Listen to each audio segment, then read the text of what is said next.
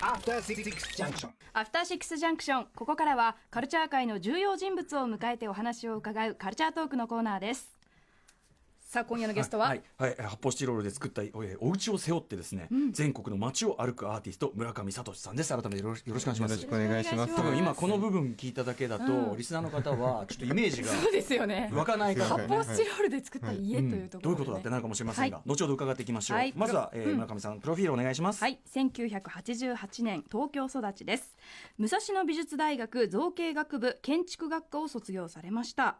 国内外でグループ展に参加し2014年から移住を生活すると題して発泡スチロール製の家に住みその家を背負って各地を歩きながら移動生活を行っていました。その様子は福音館書店の月刊絵本たくさんの不思議シリーズの一冊として2016年家を背負って歩くと題され刊行されました。他にも著書に家を背負って歩いたがあります。そして今年3月移動生活の様子を紹介した絵本家を背負って歩く完全版が福音館書店より発売されました。はい、ということで、まだここまで行っても、まあ、まだちょっとね、うんってなってる人いると思うんですけど、ちょっとそれを立体的にするために、ちょっとメールを先にご紹介してよろしいですか、はいリスナーの方。はいえー人が考えるアシックスさん、えー今日、昨日の告知で、発泡スチロールで作った家を背負って全国を歩き回るアーティスト、村上さんの話、ね、聞いて、5年前、自転車で日本一周旅をしていた頃を思い出しました。自転車乗りの旅人の間では、日本にはこんな珍しい旅人がいるらしいという噂が立つことがありました。えー例えば地図作りで有名な伊能忠敬の奇跡を追う、えー徒歩でねずっと歩いて旅をしている70過ぎのおじいさんだとか、はい。えー大切な人への手紙を受け取りで歩いて届けて回っているという若者。サッカーボールをひたすらドリブルしながら全国踏破を目指す旅。人などがいるんですがその中でも、家を背負って歩いて旅をしている人を見たことがある。どうやらその家の素材は発泡スチールでできているらしい。表札が掲げてあり村上さんというらしい。はい。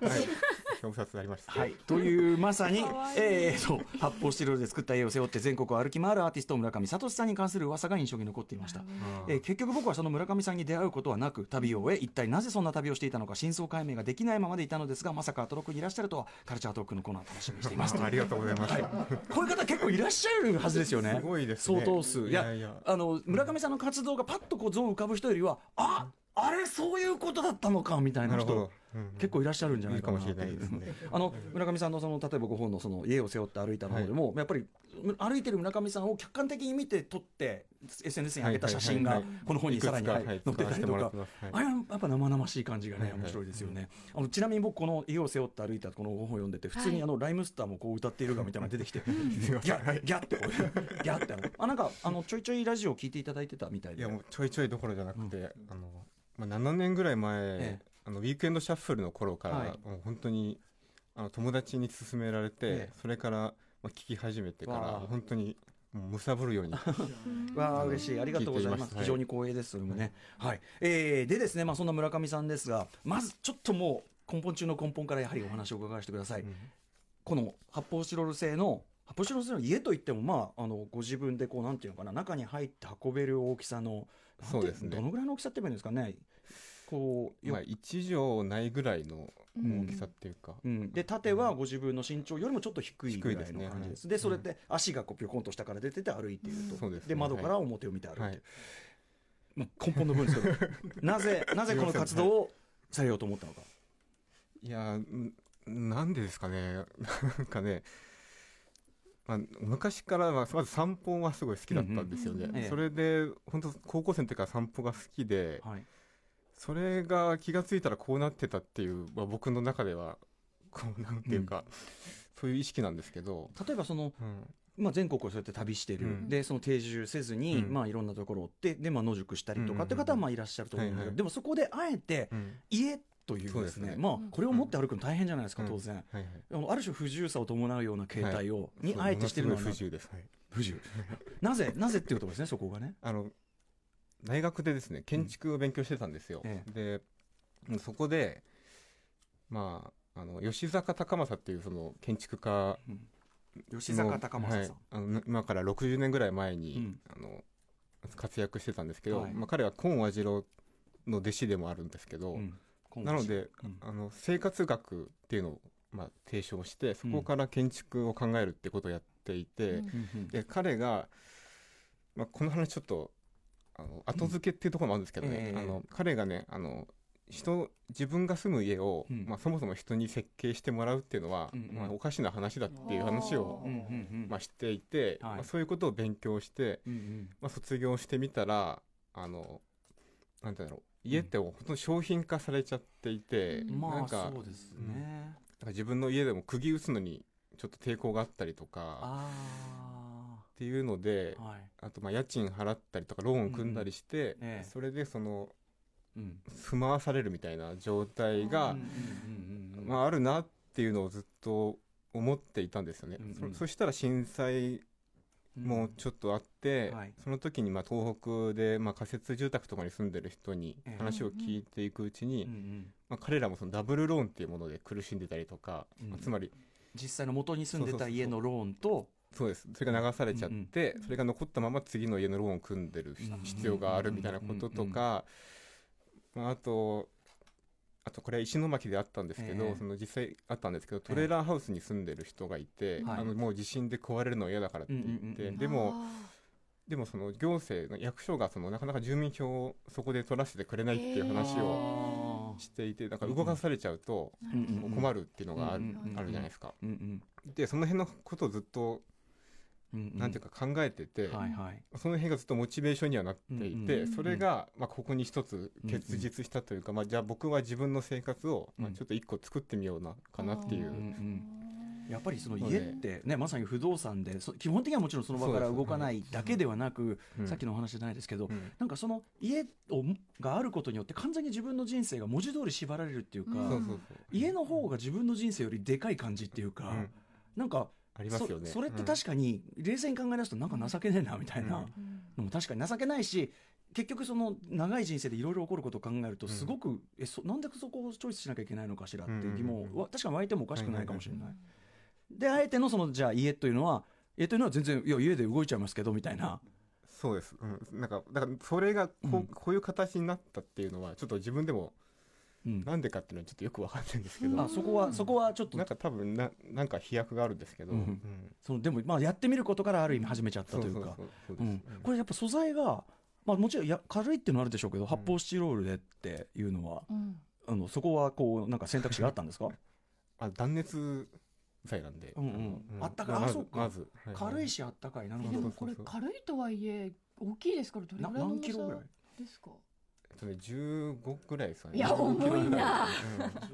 15あの荷物荷物入れて全部ですね、うんうんうん。あそうか荷物も持ってながら。家より荷物の方があ重かったりするんですよね。だから服とか。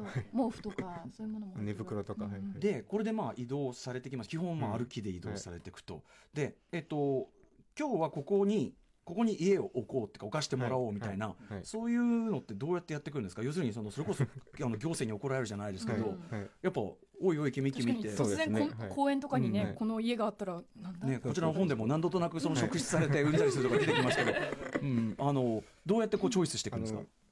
それをちょっと僕も最初は警察に怒られて路上で寝ようとして、うん。それでそれから思いついたというかうん。敷地を借りるんですよね、ええあのお寺とか、うんうん。まあ、神社とか、はい。うん。まあ、場合によっては人の家の庭とかうん。うん。にこうちょっとええ。今夜敷地を貸してくれませんかっていうような交渉をしてえそうそう。それでそこに家を貸せてもらってうん。寝るっていう生活をこうずっとうんうんやってきました、あの普通のね旅人ならともかくでもやっぱ家を背負ってるっていうところで、うん。皆さんさぞかしびっくりはされると思うんですけど、はいはい。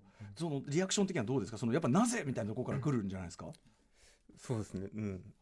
まあでもなんか家がねもう来ちゃってるんで 既成既成事実として家が来ちゃってる。家来ちゃってるんですよっていうところからもうそのだからそ、まあ、もちろん断られることが多いんですけど、うん。うん。でもなんか本読んでると意外と皆さんあの快くというかまさにそのあれかもしれないですね。だからその普通のみ逆にね。リュリュックだけだったら「いや失神」っつって、うん。どっかあの泊まりなさいってなるけど家家家まで来ちゃったしみたいな。ちょっと移動させるの忍びないなみたいな、うん。その感じがある出てくるってことなんですかね。持ってきちゃったんですよっていうところが、あとまああのお家の中に泊めていただくこともあったりとかまあたまにありますね、うん。これだって季節によってはなかなか生死に関わる寒さだったりする時もあるんじゃないですか だって、はいまあでもまあそれも最初はちょっと苦労したんですけど、うんうん。まあ1年ぐらいやってから寝袋をいろいろ工夫してみたりとか、あだんだん知恵が知恵が。あれしてきて、はいね、しかもその面白いのは歩いてるのがもちろん基本なんだけど、うんうん。トラックの荷台に乗ったりとか、うん家そのものが移動手段を変えていくっていううん。なんか移動都市モータルなんとかみたいなはいはいはい。そういう面白さもあるしあと僕やっぱねここがね僕これちょっと褒め言葉として聞いていただきたいんですけど、そういうなんか大きいそのビルとかい。トイレとかそういうのが揃ってるところで、はい。完全に要するに今回はトイレ付きみたいな、うんはいはい。そのある状況も家の一部としてカウントし出す感じっていうか、あはいはい。それがすごい面白いなと思ったんですよね、はい。はい褒め褒め言葉として言ってるんですけどずうしいっていう。あのね間取り図って呼んでる間取り図僕はねそうそう。であの銭湯をお風呂場って呼んだりとか、ええあのまあ、コインランドリーを洗濯機って呼んだりとか、うんっうんていうふうにしてその家のなるほど。自分をこう街家をこう全体を。そう街全体を家にしていくみたいなところで,、で実はそれが、うん。ちょっとこの話していいですか、あのええはいあのウィークエンドシャッフルの時にええ。歌丸さんがはいやっていた「はい。あのお俺の黄金コース特集」っていうのはい。が僕すごい大好きで、あーありがとうございます、はい。あれはね、あのあー分かる分かるっていう人と、俺、全然分かんないって人ばっかり分かれるんですけど、まあ、要はあの自分の好きなね、あの街の行動ルートっていうのがあって、それが決まると最高に気分いいぜみたいなやつな。んですけど、はい。それがもう本当大好きで今でも、あのラジオクラウドではい。保存してて、時々嬉しい。聞いてるんですけど、はい。あれが僕本当に僕勇気づけられて、あのなんていうんだろうなそのこうすでにある街とかを、はい。自分のちょっと見方を変えて、自分のものにしていこうっていう運動じゃないですか、それ僕の間取り図と本当に同じだなと思っていてそれ僕本当歩きながら、はい。その特集も聞いてたんで、はい。あの本当に勇気づけられましたあこれはめちゃくちゃ嬉しいわ、これねだから僕やっぱりよくこういう時に例に出すのはスケートあのスケートボードねスケートをやってやってる子たちって、うん。あれは完全に街を読み替える行為だと、うん。その僕らにとってはただの公園の手すりなんだけど、彼らにとってはうん。それがぴょんって乗っかってなんかやるもので、その目線で見ると街の面白い部分って全然違うんだろうな、彼ら。とかさ、うなんかそういうそういう読み替えの意識なんですけど、うん。なのであの僕実はそのこのなんていうの黄金コースのことそう思っていただいてるの知らなくて、うん。読みながらだからあのスケートとか、うん。まあ、ヒップホップアーティストが街でなんかいろいろやったりするのにすごい近いなと思って、あのシンパシーを勝手にあ本当ですか、はい。あそうありがとう感じていただいてありがます。はい、とはいえとはいえこの行動力やっぱしすごいというね。ちなみに旅でいろんな方あってな例えばなんかフリースタイルラップしてるようなことがあったりとかあったみたいですけどね、出てきて面白かったですけど印象深かった出来事とかはありますか？特に。まあ、やっぱ東北ですね。あのうん。被災地をいに行って、まあ、そこで本当になんていうんだろうあの自分も大変なのに、ね。本当にこう自分のことをカウントしないで、うんうん。本当人のためだけにこううん。一生懸命街のことを考えてここの橋を直すとか、うん。なんかあとみんなの集まる場所を瓦礫でこう組み立ててるおじさんとか、うんはい。っていう人がまあ何人かもすごいうん。本当に立派なおじさんたちがたくさん東北にいて、うんそれが本当僕はずっとうんあの印象に残ってますね、いつも思い出します、やっぱりもう大震災によってうんもともとこうやってやってれば一生一応安泰でかもねぐらいのうんうんうん。ルートがまあ根っこそぎねちょっと崩れちゃったっていうところはやっぱ大きいですよね。そうで。すね、うん。でそれをさらにこう絵本にされてるわけじゃないですか、はい。家を背負ってるわけで、はい。まあ若年層と言いましょうか、児童とかが読むような、その絵本という形に置き換えたのはなぜなんですか、でもこれも本当たまたまなんですよね。あの、福音館書店ってこの絵本の出版社が巣鴨にあるんですけど、ええそこを本当たまたま歩いてたら、うん。お昼休みこれ家状態ですか？家状態でまあ、そう家状態です、うん家状態で歩いて家を背負って歩いてたら、そうです。歩いてたらお昼休みで社員の人がたまたま目撃して、うん。それで、すごい。あの家の屋根のこのディティールとかを見て、これは結構ただものじゃないぞっていうのをこうあれ本物だと。思ってみたらしく、うん。そうそう。それで連絡が来てはい。それでもうちょっと記録がたまったら本にしてみましょうっていうのを、うん本当歩いてすぐの頃に。そういうことがあって。そうなんですよ、でもあとやっぱりその福音さすが福音館書店というべきか。うんやっぱり子供にほどそういう、うん。あのそんなこういう考え方に凝り固まんなくていいよって教えてあげとくのめっちゃ大事っていうか。そうですね。真似してるお子さんも現れたそうなんですよ。ついに家ね家人間キッ家キッズが。3人ぐらい。絵本にもね一人乗ってるんですけど、ね、ちっちゃい時って段ボールとかで部屋作るのうんそうもあるじゃないですか。そうそうそうそう。その本当あの感覚その楽しさもありますよね、うんだからその自由っていうのもあるけどこうかうん。囲うそうそう自分のエリアを自作る。分のプライベートエリアっていうその快感って絶対根源にありますもんね、やっぱね、そうですね、うん。なんか落ち着くんですよねやっぱり、うん。だからそういうだから秘密基地のようこれの壁内版がチェアリングかもしれないし、うん。チェアリングの人あれも街お見会行為としてっていうのがどこでも飲み屋だっていうね、なるほど、うん、勝手なこと言ってんじゃねえぞって話なんだけど。いやだからあのなんかそういうこう自由さっていうか日々の暮らしを楽しくするなんかこうヒント的なのがあるあるかなと思いました。ちなみにそう移動距離1日どのぐらい行けるのか。15キロぐらい背負ってどれぐらい移動してるのですか？だからまあこれも日によるんですけどね、あの今計算今あのな4年ぐらい、うん。5年ぐらいやってて、思うのは15キロぐらいだったら、うん。まあその無理がない範囲かなっていうのが、うんうんこう自分の中でできてきて、それまでは本当に1日40キロとか。あちょっとちょっと無茶しちゃって無茶したりとかすることもあってそれで翌日翌日どころか3日ぐらい動けなくなっちゃったりとか。っていうこともあってだんだんこう5年ぐらいやっててうん。こう力が抜けてうんうん。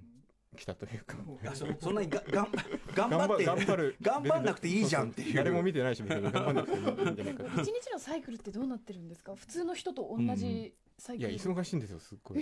というと？あのだからまず敷地を見つけてうん。借りなくちゃいけないっていう仕事に普通に34時間こう取られるんですよね。であそで移動とあもあるしあと絵を描くっていうことも毎日やってるんですけどそのいでさ行った先々で家の絵を描いてるんですけどその仕事もやえやるっていうんで本当に忙しいですよね。あのうん。朝起きてうん。日記とか書いてで絵を描いてうん移動してうん。夕方までにうん。敷地を探してんで近所でトイレとお風呂とコインランドリー探してみたいな。毎日家をこう組み立てなくちゃいけないー逆に探さなきゃいけないですよね、あのだからそこもいいんですよね。そのなんか一見すごくこう何かから自由になる行為のように見えてそうなんですよ。実は暮らしというものにまつわるさまざまな不自由さが めちゃめちゃ浮上してくる感じも面白くて。自由な人っていう見られ方はよくするんですけど、うん。全然もう完全に不自由ですね。あだからあるあるところから自由になるとそれまでこう免除されてた部分が不自由になるとかっていうのがあるなと思ってうん。これが面白い。だから結局その自分たちがこの生きるサイクルっていうのはうん。どういう塩梅でうん。そのできてるのかがなんか図らずも浮かび上がってくるのがおもろいなと思って。ありがとうございます。そう。だから逆にそのあこの部分は俺らは考えずに済むようにやっといてくれてんだみたいな。なんかそういうのも。それ思いました、ううん。家賃払うとかってことはやっぱ時間を買うってことだなと思って、ね。なんかいろんなあってお風呂もあって。もあって最初の問題提起とちょっと根本をひっくり返すようだけど、うん、家家がこうなってるの理由あるみたいな。